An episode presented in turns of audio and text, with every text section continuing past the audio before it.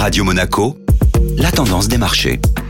Et la tendance des marchés avec Société Générale Private Banking. Bonjour Laura Guial. Bonjour Benjamin. Une nouvelle année qui débute dans le vert en Europe contrairement aux États-Unis. Les investisseurs ont pris connaissance de plusieurs données soutenant les marchés en ce début d'année. Au regard de l'indice PMI, l'activité manufacturière dans la zone euro s'est améliorée pour le mois de décembre. Le ralentissement dans l'inflation en Allemagne a également agréablement surpris, grâce notamment à une forte baisse du prix du gaz. Les marchés européens ont alors enregistré une performance positive pour leur deuxième séance. L'indice Stock 600 a clôturé en gain de 1,2%. Que se passe-t-il outre-Atlantique à la clôture européenne? Hier était la première séance de l'année aux États-Unis. La tendance était cependant inversée. L'indice S&P 500 perdait 0,8%. Du côté des valeurs, Tesla a livré 405 000 véhicules au quatrième trimestre, soit 15 000 de moins que prévu. Pénalisée, l'action chutait de plus de 13% hier à la clôture européenne.